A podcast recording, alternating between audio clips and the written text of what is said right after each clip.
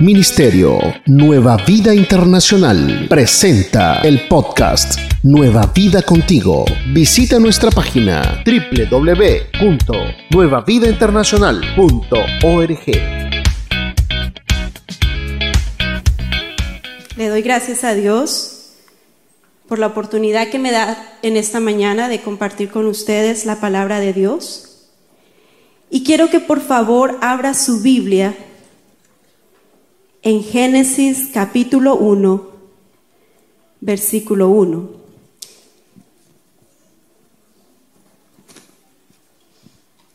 ¿Lo tienen? ¿Todavía no? Génesis, el primer libro de la Biblia, capítulo 1, versículo 1, así. Leo la palabra de Dios en el nombre del Padre, del Hijo y con el poder del Espíritu Santo. Amén. Y vamos a leer del versículo 1 al 3. Dice así, en el principio creó Dios los cielos y la tierra. Y la tierra estaba como, dígalo conmigo, la tierra estaba y y las tinieblas que pasaban. ¿Y quién se movía? Sobre la superficie de las aguas. Y dijo Dios, sea la luz, y fue que la luz. En esta mañana quiero compartir con ustedes el tema, poseeremos la tierra, en otras palabras, conquistaremos la tierra. Son muchas veces cuando somos motivados a través de la palabra de Dios a conquistar nuevas áreas de nuestra vida, a conquistar quizás un llamado, a conquistar cierta área de nuestras vidas, de nuestra familia, cualquiera que sea el área y salimos motivados por la palabra o Dios nos da una palabra cuando la leemos, una predicación, un canto, lo que sea como Dios haya usado la manera para hablarnos, pero vemos que pasa el tiempo y nuestro camino y lo que vemos es totalmente contrario a lo que esa palabra fue declarada para nosotros. Y es como que llega un punto en nuestra vida que nos hacemos esta pregunta. ¿Realmente conquistaremos esa tierra? ¿Realmente poseeremos lo que Dios nos ha dicho?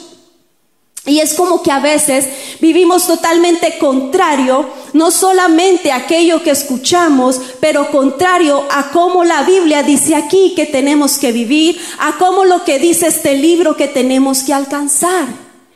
Y es como que es incongruente o es incoherente lo que yo he escuchado de Dios o lo que yo he leído en este libro a lo que estoy viviendo actualmente. Y cuando vemos en este, en este libro, este, el significado de este libro es fácil, es principio o comienzo. Y entonces uno dice, pero ¿por qué principio si la tierra estaba desordenada y vacía? Dicen los estudiosos que Dios no creó la tierra desordenada ni la creó vacía.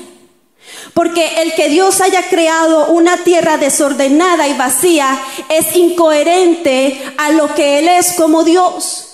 Porque Dios no es un Dios desordenado, porque Dios no es un Dios vacío y Dios no es un Dios de tinieblas.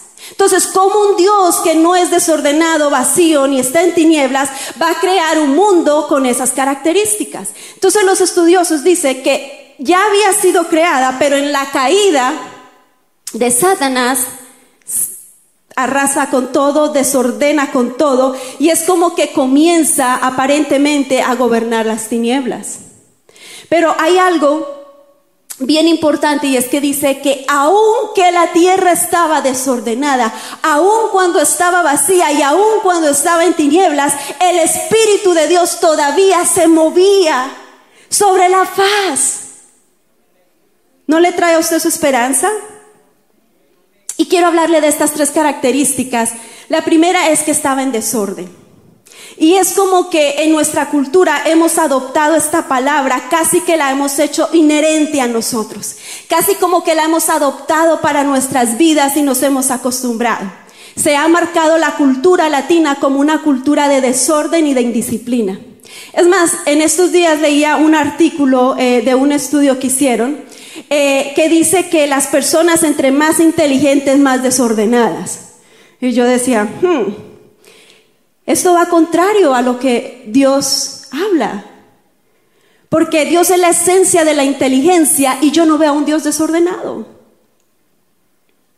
Entonces es como que hemos adquirido esto y como que nuestra mentalidad se ha ido acostumbrando a esta cultura y lo hemos adaptado a nosotros cuando ese no es el origen, el diseño. ¿Qué es desorden? Les voy a dar unas características de lo que significa desorden. Desorden es una situación en que las cosas no están en el lugar que le corresponde. El desorden quita de nuestras vidas la posición que Dios nos dio. Ya no estamos ocupando la posición con la cual fuimos diseñados. Y yo quiero que mientras eh, eh, yo voy eh, enseñando, tú mires y puedas identificar con la ayuda del Espíritu Santo en qué áreas hay desorden en tu vida. ¿Cuándo perdemos nuestra posición o en qué áreas? Podemos perder nuestra posición ministerialmente. Dios nos ha dado un llamado y perdemos la posición. Salimos, nos movemos o nos mueven como sea. Pero salimos de ahí y nos vemos haciendo algo contrario a lo que sabemos que Dios nos había posicionado. Podemos perder nuestra posición en el hogar. Cuando el hombre como hombre deja de ser sacerdote de su casa. Y cuando en el hogar esa posición quedó vacía y no hay quien la ocupe, eso crea un desorden, no solo a nivel personal, pero un desorden y un caos en la familia, porque el que estaba destinado para posicionarse en ese lugar y darle guía y darle avance a su familia no está. Y eso crea un desorden. Se crea un desorden cuando la función que Dios le dio a la mujer de ser una mujer sabia que edifica su casa, ya no está ahí la mujer porque perdió su posición y el hogar entra en caos. Y la familia se desordena. Perdemos posición cuando no vivimos de acuerdo a la palabra y entonces de pronto hay ciertas injusticias, hay ciertos robos por ahí, hay ciertas zonas grises en las que vivimos y no estamos posicionados en la economía que Dios tenía para nosotros. Y hay muchas áreas en nuestra vida en la cual podemos perder esa posición. La posición no que nosotros pensamos en que debemos estar, porque es a la menos importante, pero la posición que Dios diseñó desde antes de la fundación del mundo para nuestras vidas. ¿Qué es desorden? Es la falta de organización que provoca una alteración en el funcionamiento normal de las cosas. Dios te creó a ti con un propósito específico y el problema es cómo comenzamos a funcionar en todo lo contrario a lo que fuimos diseñados. Comenzamos a vivir en funciones que no son propias para las que fuimos creadas. Desorden es una irregularidad o es un, ah, exceso en la conducta. Cuando hay desorden en nuestra vida espiritual, cuando hay desorden en nuestro carácter, empiezan a entrar irregularidades en nuestro carácter. Y entonces ahí es cuando nos asombramos, cuando en las noticias sale o cuando escuchamos o cuando vemos, oh, un cristiano que cargaba esta Biblia adulteró y le fue infiel a su esposa. Es cuando vemos irregularidades en el carácter de jóvenes que saben que la pureza sexual es algo que Dios nos indicó para que nos vaya bien, pero igual se vive en fornicación, aunque se venga la Biblia y aunque se cargue la palabra y aunque se cante aleluya. Porque cuando hay un desorden en nuestra vida, entonces el carácter se ve afectado y ya no funcionamos para lo que Dios nos creó y comienzan ciertas irregularidades en nosotros. Irregularidades como o, eh, vicios, Irregularidades como falta de compasión, irregularidades como la injusticia, irregularidades como el chisme, irregularidades como la murmuración, como la contienda, como la amargura. Comienzan a haber irregularidades que comienzan a ser regularidades para nosotros, pero que no es lo que Dios llamó regular en su palabra, que es desorden. Desorden es inestabilidad en nuestra vida. Inestabilidad es falta de permanencia, es falta de constancia. Y hay un versículo que a mí me impacta mucho y que habla la Biblia y es acerca del rey Ezequías. El rey Ezequías tenía posición, tenía fama, conocía a Dios, servía a Dios, sabía de los mandamientos de Dios, pero un día Dios manda al profeta Isaías y le dice, Ezequías necesito que ordenes tu casa porque vas a morir.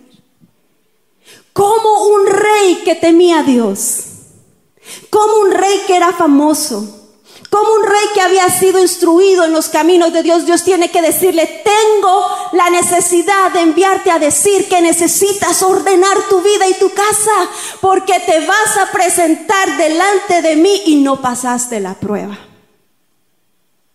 Si el cielo hoy hablara nuestras vidas, ¿será que tendría que decirnos necesito que pongas tu vida en orden? Porque vas a morir.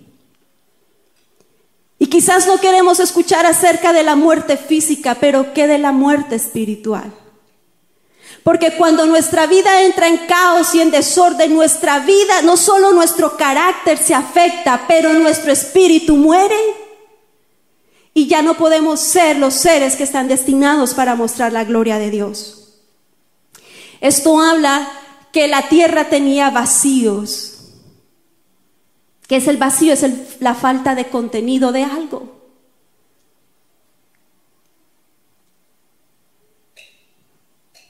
Vacío era lo que tenían cinco vírgenes en los evangelios. Cinco tenían el aceite que representa la unción de Dios, la presencia de Dios, la llenura de Dios. Llenura no es lo mismo que manifestación y a veces los cristianos nos confundimos. Pensamos que si hablamos en lenguas estamos llenos. No. Tuvimos una manifestación del Espíritu Santo. ¿Cómo les doy este ejemplo? ¿Cómo se justifica que una persona que habla en lenguas caiga en irregularidades sexuales? Porque quizá recibió una visitación, una manifestación, pero no está lleno. Una persona que esté llena del Espíritu de Dios no cae en esas irregularidades. Porque en el momento en que va a caer el Espíritu de Dios, inmediatamente le redarguye, le alerta, le confronta y le hace enderezar su camino. Cuando estamos eh, falta de contenido de qué? De la palabra de Dios. ¿Usted sabe que el diablo sabe más Biblia que muchos cristianos? ¿O cómo usted cree que él va a acusarnos delante del Padre? Pero estamos hoy en día como iglesia tan, tan vacíos de la palabra de Dios. Porque nos hemos acostumbrado a ser dependientes de hombres. Dependientes que me imponga la mano a ver si siento algo. Dependientes de que de pronto alguien me dé una profecía y le muestre que le está mostrando Dios acerca de mí. Dependientes de que alguien me diga y me muela la palabra para yo entenderla. Pero cuando dejamos de ser dependientes de los hombres y comenzamos a ser dependientes del Dios Altísimo, cuando comenzamos a ser dependientes de esta palabra, no vamos a estar esperando que nadie venga a profetizarnos, porque esta palabra es la profecía más grande que se ha escrito en la humanidad. Esta palabra es la más verdadera, es la profecía más accurate, más cierta que hay. Cuando vivimos esta palabra, nuestro destino cambia. Lo que está dorcido se endereza. Dice que la tierra estaba en tinieblas. ¿Qué es tinieblas? Falta de luz. El desorden lleva a que una persona teniendo ojos no ve y teniendo oídos no escuche.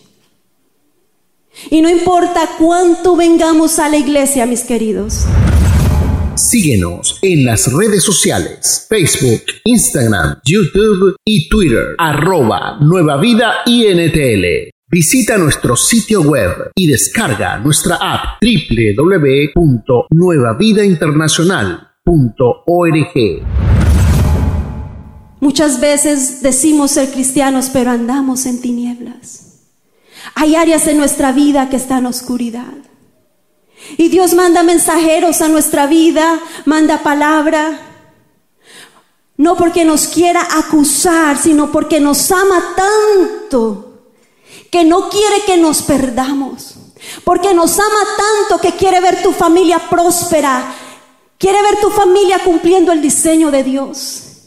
Porque te ama tanto que no soporta verte en miseria ni en ruina. Por eso Dios envía personas. Por eso Dios envía personas que te digan, no, esa no es la persona para casarte, no, ese no es el, negocio en el que te debes meter, no, ese no es el camino que debes seguir. Pero entonces nosotros decimos, no, sí es, y nos empeñamos. Dicen por ahí, y esto no es la Biblia, que no hay peor ciego que el que no quiere ver y peor sordo que el que no quiere oír. ¿Qué consecuencias trae las tinieblas? Uno, cuando hay tinieblas, la palabra de Dios escasea. No podemos ver. Usted sabe qué dice la Biblia en el Salmo 119, lámpara a mis pies, ¿qué? Lámpara. Mira hermano, cuando estamos agarrados de esta palabra, no importa qué tan oscuro esté nuestro camino, ella lo va a alumbrar. Es lumbrera mi camino. Esta palabra es la única que tiene el poder para enderezar nuestras vidas y transformarnos. Es tan terrible cuando hay escasez de la palabra que la Biblia dice que en el libro de Samuel estaba el sacerdote Elí y sus hijos. Pero esa iglesia y ese ministerio en ese tiempo se caracterizaba por dos cosas, porque escaseaba la palabra y como consecuencia las tinieblas entró. Y estos jovencitos, los hijos de Eli, dice que adulteraban con las mujeres y fornicaban dentro de la misma casa de Dios. Las tinieblas se roban el temor de Jehová de nuestras vidas. Ya no sentimos temor y es por eso que hoy a nivel mundial en muchas iglesias se quema fuego extraño en los altares de Dios. Y ya no importa si está en fornicación, igual toca, canta y predica. Y no importa si está en adulterio, igual toca, canta y predica. Porque se perdió el temor de Dios. ¿Sabe cuándo se pierde el temor de Dios? Cuando hay escasez de esta palabra. Porque no hay nada con que ser confrontados, porque no hay nada con que ser rearguidos. Y entonces comenzamos a vivir de acuerdo a los estándares humanos y al evangelio que otros están predicando en sus vidas por falta del conocimiento de la palabra de Dios. Por eso la Biblia decía, mi pueblo perece, mi pueblo se condena por falta de conocer la palabra de Dios, por falta de conocer al Dios al que sirve. Usted sabe que los griegos adoraban muchos dioses y diosas, entre esas Atenas y otros más.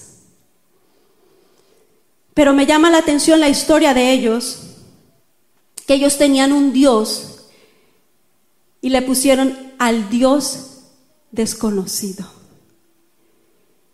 Ninguno de esos dioses los pudo llenar ni cambiar por más filosofía que tuvieron y aportaron al mundo.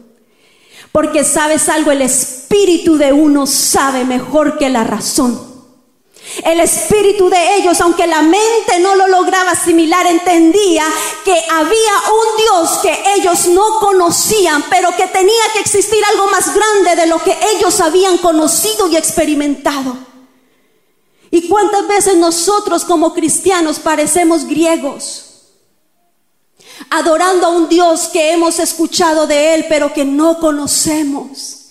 Adoramos y levantamos manos a un Dios que hemos escuchado, pero que no hemos conocido en la intimidad de nuestra casa, en la intimidad de nuestras vidas. Cuando hay tinieblas nos pasa lo de los israelitas. Dice la Biblia que ellos construyeron un becerro de oro.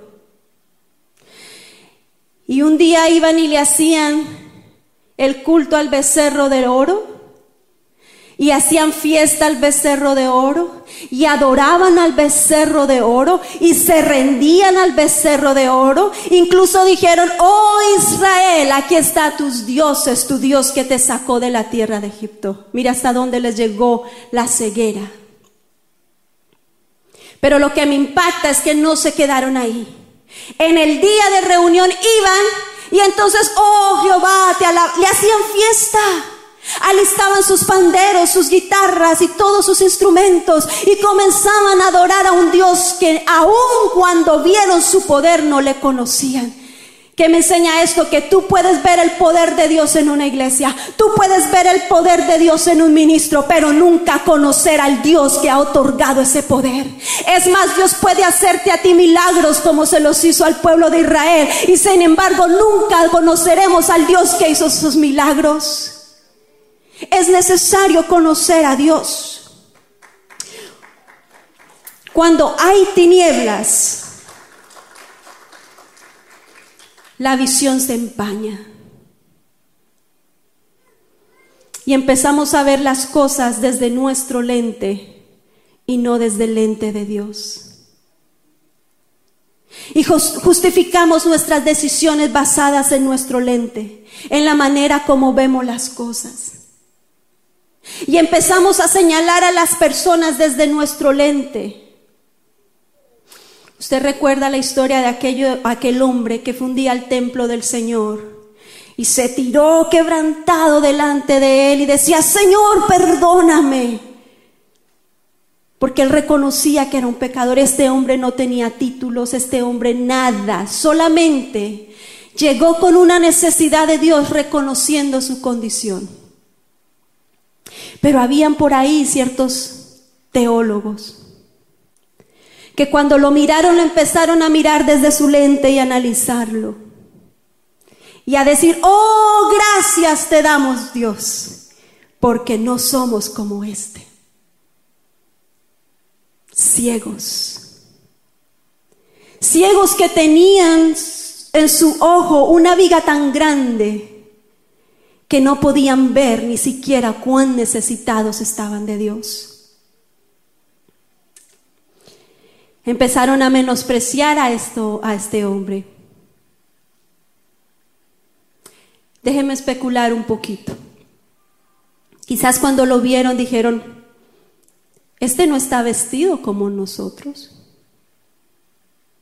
Este no está peinado como nosotros. Este no huele como nosotros. Este ni siquiera carga esta Biblia como nosotros. Te doy gracias, Señor porque yo sí oro y ayuno. ¿Sabe qué me enseña esto? Que aunque oremos y ayunemos, sin la condición correcta en nuestro corazón, eso no llega a Dios.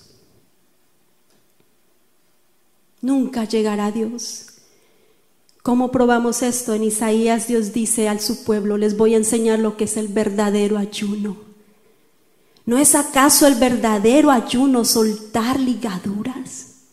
Sacar a los cautivos de donde están. No es darse golpes y, ir ante Dios porque ayuné 40 días, pero ni siquiera puedo ayudar al que está a mi lado aguantando hambre. Cuando hay tinieblas, pensamos que seguir a Dios es mucho sacrificio. Oh, no, esto es muy difícil para mí. Dejar esto es demasiado difícil. Hay que sacrificar demasiado. Pero estamos tan confundidos que no entendemos que en nuestra vida vamos a tener que sacrificar tarde o temprano. No hay escapatoria. Si tú sacrificas cuando eres joven tu tiempo y te disciplinas y estudias, más adelante tendrás una mejor vida. Si tú sacrificas santidad, recogerás los frutos de la santidad. Pero si tú no sacrificas en el tiempo que tienes que sacrificar, más adelante no solo el sacrificado serás tú, pero los que están cerca de ti. ¿Cuántas personas no han sacrificado su familia? Porque cuando tenían que sacrificar santidad y rendición a Dios no lo hicieron. Igual terminaron sacrificando. La diferencia fue el tiempo en que sacrificaron y los resultados de ese sacrificio. Dice que el Espíritu de Dios se movía sobre la faz de la tierra. La palabra original es el rúa de Dios. El rúa quiere decir el poder creativo de Dios. El rúa quiere decir el aliento de Dios. Esto quiere decir lo que Dios sopló en Adán. Vida. ¿Por qué el Espíritu de Dios se seguía moviendo ahí? Porque aunque el diablo intentó destruir el diseño de Dios, el Espíritu de Dios tenía el poder para volver a dar vida a lo que estaba muerto y tenía el poder para volver a crear donde no se podía crear. Fue el Rúa de Dios el que capacitó a Besaleel para edificar casa a Dios. Fue el Espíritu de Dios el que entró en la mente de José para que pudiera gobernar. Es el Espíritu de Dios y la palabra de Dios la que tomó un hombre tartamudo como Moisés y lo hizo hablar delante de un faraón. Entiéndeme iglesia, cuando tú estás llena del poder de Dios, cuando tú estás lleno de esta palabra, la Biblia dice que todo todo pasará en esta vida, pero jamás pasará lo que han declarado aquí. Porque el diablo te tiene adormecido, porque el diablo te quiere muerto, porque él sabe que cuando tú y yo comenzamos a vivir esta palabra, oh, cuando él sabe que cuando estamos llenos del poder de Dios, él no resiste. Cuando tú caminas, el diablo tiene que huir. El problema es que a veces hacemos declaraciones de este libro sin vivir por este libro y esa palabra se convierte palabra muerta en nuestros labios. Por eso lo que declaramos no ocurre. Pero cuando vivimos vidas como la de Moisés, cuando vivimos la vida como la de Samuel, que dijo, no me importa que me he criado en la casa de Elí. Oh, vi el mal ejemplo del mismo Elí, el que se suponía que tenía que darme ejemplo, lo vi. Pero no me importa, habla Jehová. Habla porque aunque ellos no te escuchan, habla porque aunque están ciegos, aquí está Samuel que está diciendo, yo quiero escuchar tu voz. Aún sé que hay un Dios que habla aunque ya no lo escuchen los demás. Oh, cuando la palabra de Dios se desata sobre tu vida, hermano, no importa qué tan sitiado estén las murallas de Jericó, tienen que caer. No importa qué tan perseguido estés por tus enemigos, el mar rojo se tendrá que abrir. Cuando la palabra de Dios, su aliento, su rúa sale de su boca, el agua se abre y el que no podía caminar camina y el que estaba cojo se endereza y el que estaba ciego ve. Por eso Dios lo primero que dijo es sea la luz, sea la luz, sea la luz. Y el Espíritu de Dios hizo activa esa palabra. Nunca esta palabra será activa sin el poder del Espíritu Santo de Dios. Pero hay algo bien interesante. Quiero que vaya conmigo a Ezequiel para terminar con esto. Esta palabra me impactó mucho en Ezequiel, capítulo 33, versículo 21. Y le voy a resumir los primeros capítulos, versículos. Dios llevaba mucho tiempo hablándole a este pueblo para que enderezaran sus pasos, para que volvieran al diseño de Dios, al orden divino de Dios, pero nunca quisieron. Y dice la Biblia, vamos a ir al versículo 25. Por tanto, diles, así dice el Señor Jehová. Te informamos lo que viene próximamente.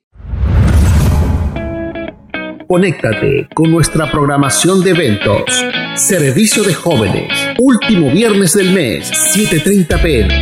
Nueva vida en familia con los pastores Alex y Paola Montoya. Miércoles a las 7.30 pm. iKids Virtual. Sábados 9 am para todos los niños. Grupos de conexión virtual. GDC. Únete a uno de nuestros grupos. Todas estas actividades en horario de Charlotte, Estados Unidos.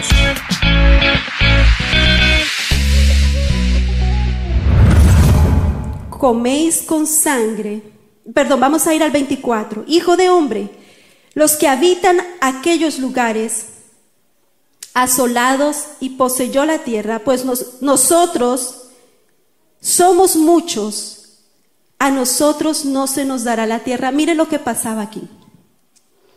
Dios les está hablando que Jerusalén iba a caer. Estaban siendo sitiados por sus enemigos. Y ellos dicen, si Abraham, que era uno, Dios le dio la victoria en la guerra, ¿cuánto más a nosotros que somos muchos? Nos va a dar la victoria. ¿En qué tenían ellos puesta la confianza? ¿En Dios o en ellos? En el número que era. A ellos se les olvidó que era Dios el que le había dado victoria a uno. Pero yo te digo algo, aunque sean muchos, si Dios no está ahí, no hay victoria. Porque no es el número, es el poder de Dios. Estaban ciegos y llenos de orgullo. Y Dios comienza a hablarles el juicio que va a ir sobre ellos. Versículo 27. Les dirás, así dice el Señor Jehová, vivo yo que los que están entre las ruinas de cierto caerán a espada, y al que está sobre la faz del campo lo entregaré a las fieras para que los devoren, y los que están en las fortalezas y en las cuevas morirán de pestes. Y convertiré la tierra en la mayor soledad, y cesará la soberbia de su poderío, y los montes de Israel serán asolados hasta que no haya quien pase por ellos. Entonces sabrán que yo soy Jehová cuando yo haya hecho esto. Si es cierto que cuando Dios desata una palabra en nuestra vida ocurre todo lo anterior que yo les dije. Pero también es cierto que cuando Dios desata su palabra también hay juicio y corrección. Y esa es la parte que no queremos escuchar. Queremos escuchar que Dios nos va a dar muchas cosas, pero no queremos escuchar cómo.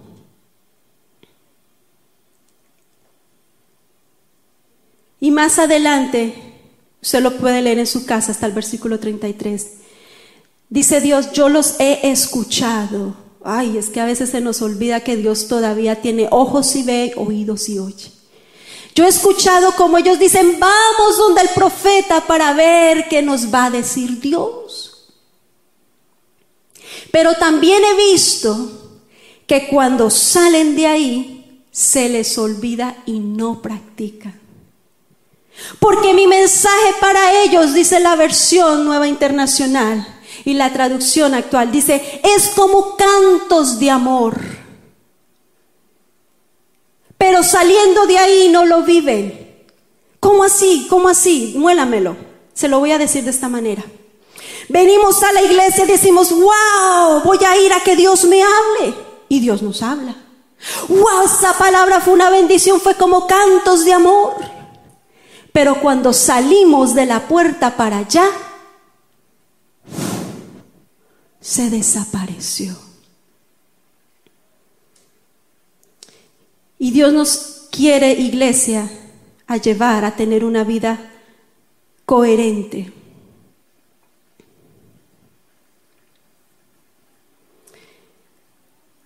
Quizás tú dices, bueno, es que yo tengo derecho. Y sí, tú tienes razón, tú tienes derecho a hacer lo que tú quieras. ¿Sabes por qué? Porque Dios te lo dio. Dios me lo dio. Eso se llama libre albedrío. Yo puedo casarme con quien quiera, yo puedo negociar con quien quiera, yo puedo servir a Dios o no, yo puedo vivir en pecado, o en santidad, yo puedo ser un hijo rebelde, un hijo obediente. Está bien. Es tu libre albedrío. Pero los frutos serán diferentes. No importa qué tan Abraham nos creamos nosotros. Si el esperma, la semilla que Dios nos dio para bendecirnos, para crear una promesa, para hacer realidad una promesa, lo depositamos en el vientre equivocado, nuestro fruto y lo que daremos a luz no será un Isaac, sino un Ismael. No importa qué tan Saúl nos creamos. Si no obedecemos por tener más temor a los hombres que a Dios, seremos cortados. No importa qué tan Sansón nos creamos. Ah, es que Dios me usa en esto, Dios me bendice en esto. Miren lo que tengo, miren lo que hago, miren los milagros. No importa qué tan Sansón nos creamos.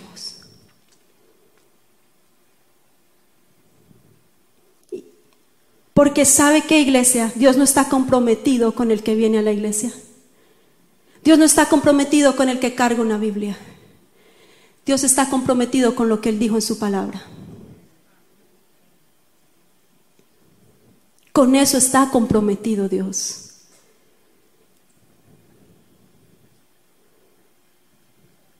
Cuando se anda, en luz, se levantan los Samueles,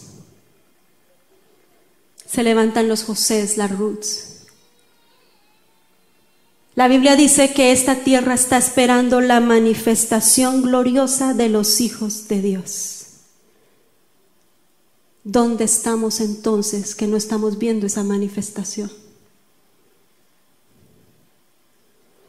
Porque si acá dice que la tierra gime con dolores de parto, ¿usted no le parece que en este momento la tierra está gimiendo con dolores de parto? A mí me parece que sí. Y un día cuando nos presentemos delante de Dios, la tierra va a ser testigo en contra de nosotros. Quiero que te pongas en pie. Deuteronomio dice lo siguiente. Se levanta un día Moisés en la asamblea. Y Dios le habla al pueblo a través de Moisés y le dice, pueblo, hoy pongo delante de ustedes dos caminos. El camino de la bendición y el camino de la maldición. Yo no lo voy a obligar a usted a entrar a ninguno de los dos. Usted va a tener que escoger a cuál entra. Yo no lo voy a forzar a que ore, a que ayune, a que me busque, ni a que lea mi palabra. Yo no lo voy a forzar a que viva en santidad. Yo no lo voy a forzar a querer mi orden divino ni mi diseño. Yo ya establecí los dos caminos, escojan ustedes. Y por eso se levanta un hombre en contra de la corriente de aquel pueblo que se llamaba Josué y Caleb. Y Josué después más adelante le dice al pueblo, yo no sé ustedes. Yo escuché bien claro a Moisés, estoy especulando porque no lo dijo así, pero me imagino yo. Yo escuché muy bien lo que Moisés nos dijo muchos años atrás. Allá ustedes lo que escojan, pero yo ya decidí qué camino, mi casa y yo serviremos al Señor. Y la Biblia me muestra que Josué y Caleb conquistaron. La Biblia me muestra que Moisés conquistó. Sin embargo, Sansón solo tuvo, se acostumbró a visitaciones de Dios. Eso fue todo. El problema nuestro es que nos acostumbramos a la visitación de Dios, más no a que Dios more. Es diferente. Es diferente visitar a habitar. La Biblia me habla de Jesús que el Espíritu Santo se posó sobre él, moró sobre él. Estamos siendo vidas que jalen el Espíritu de Dios para que se mueva sobre la faz de nuestro mundo, para que se mueva sobre la faz de nuestra vida. Y entonces Jehová abra su boca y digas, sea la luz y tus tinieblas se disipen. Y entonces la boca de Jehová se abre y desata una palabra y las murallas se caen. Y entonces la boca de Jehová se abre y tus caminos se enderezan. Y lo que no era comienza a ser. Y lo que no se podía comienza a ocurrir. Porque no te lo dijo un hombre que miente, te lo dijo la boca de Jehová. Tú quieres saber qué dice la boca de Jehová para tu vida. Está aquí escrito. Usa más este libro. Toma más este libro. Llénate de la unción de Dios. Seas como las otras cinco vírgenes, iglesia, que cuando llegó su novio, cuando llegó aquel a que adoraba, cuando llegó aquel del que hablaba, cuando llegó aquel de que hacía milagros en su nombre, el amado no se los pudo llevar, porque aunque le conocían supuestamente, porque aunque le adoraban, estaban vacíos de Dios. ¿Qué dice la Biblia, Señor, en los últimos tiempos, cuando nos presentemos, Señor, en tu nombre yo hice milagros. Señor, en tu nombre sane enfermos. Señor, en tu nombre libertad endemoniados. Y que les dirá el Padre, alejaos de mí, hacedores de maldad. No los conozco. Dios quiere una iglesia aprobada.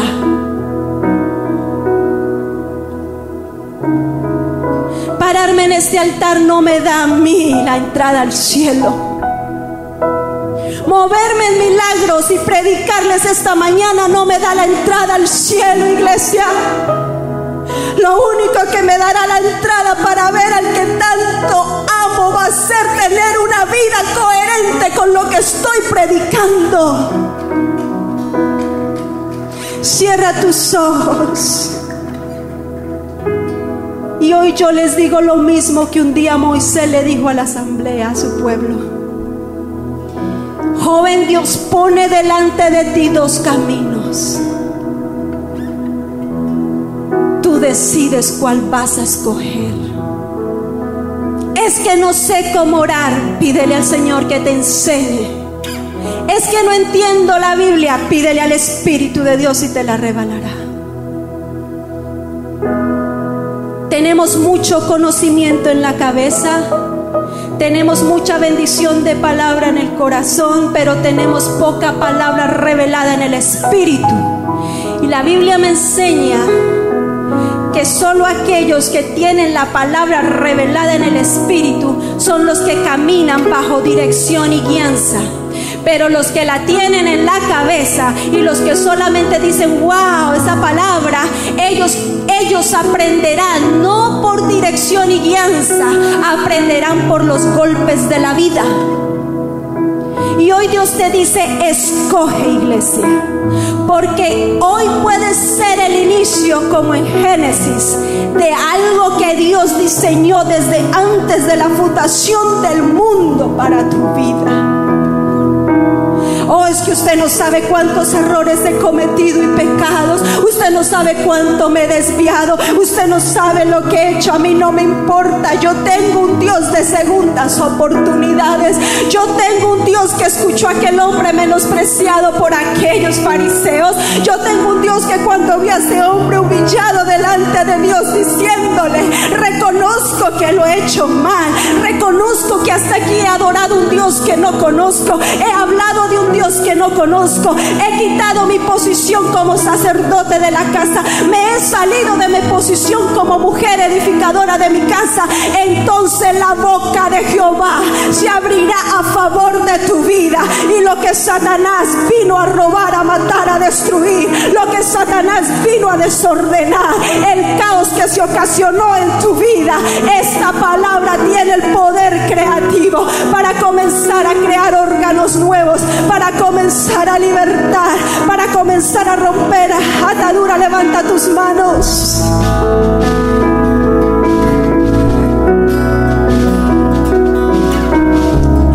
¿Poseeremos la tierra? Sí. Si hacemos lo que está escrito en este libro. Poseeremos la tierra, sí si esperamos a escuchar a Dios y que Él nos hable. Y cuán difícil es escucharlo. Pero más difícil es obedecerlo porque queremos tener el control de nuestra vida. Tú puedes hoy salir de este lugar y seguir igual. Vacío del Espíritu Santo, vacío de palabra, vacío de oración. Este lugar y decir, Señor, yo creo que a partir de hoy tú harás un nuevo comienzo en mi vida. Algo nuevo tú harás. Yo no sé qué es, pero algo nuevo Dios va a hacer. Algo nuevo Dios va a hacer en tu vida. Hoy se crea un principio en tu vida. Hoy se derrama el Espíritu de Dios. Hoy el Espíritu de Dios se mueve sobre la faz de las aguas. Señor, y yo tomo tu autoridad. Levanta tus manos. Tú no viniste a mirarme a este lugar. Tú no viniste a escucharme a mí. Tú viniste a escuchar palabra de Jehová. Tú viniste a conocer a Dios. Señor, y yo tomo tu autoridad. Y yo declaro que se rompen ataduras en este lugar. Se rompen yugos, yugos de iniquidad, yugos de maldad. Ceguera espiritual hoy suelta los ojos de todo aquel que esté ciego. Sordera espiritual suelta hoy los oídos del que está sordo. Señor, mira a tu pueblo. Cuánto tú amas a tu pueblo, cuánto me amas. Que has desatado esta palabra anhela vernos bendecido, anhelas vernos conquistar nuevas tierras, anhelas vernos prosperados, anhelas vernos llenos de tu Espíritu Santo, anhelas vernos un día en el reino de los cielos, diciéndonos buen siervo fiel, en lo poco me fuiste fiel,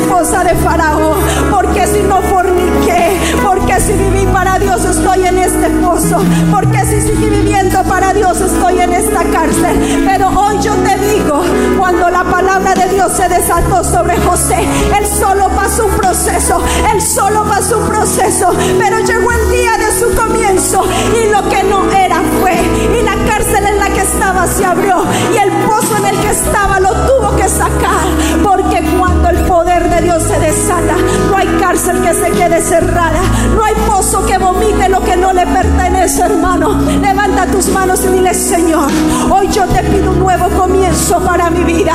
Oh Señor, la tierra está esperando la manifestación gloriosa nuestra. Alíneanos a tu diseño. Dios, quita todo desorden de nuestra vida, quita toda tiniebla de nuestra vida, quita toda atadura de nuestra vida, quita lo que nos ha impedido caminar en tu diseño, lo que nos ha impedido caminar en tu palabra.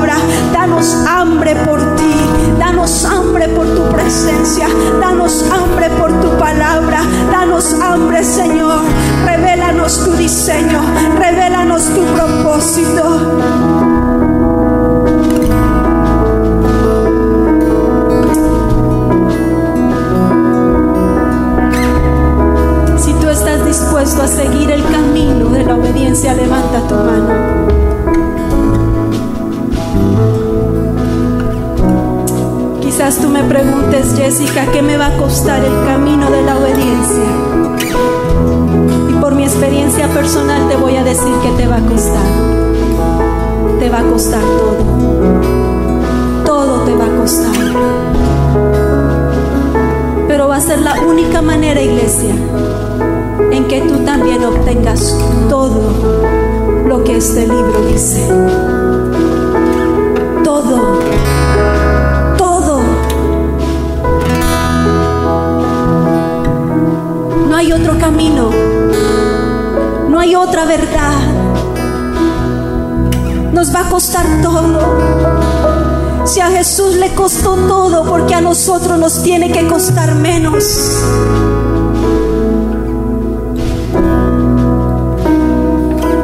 Ganó todo Él. Ganó tu paz. Ganó tu victoria, ganó tu libertad.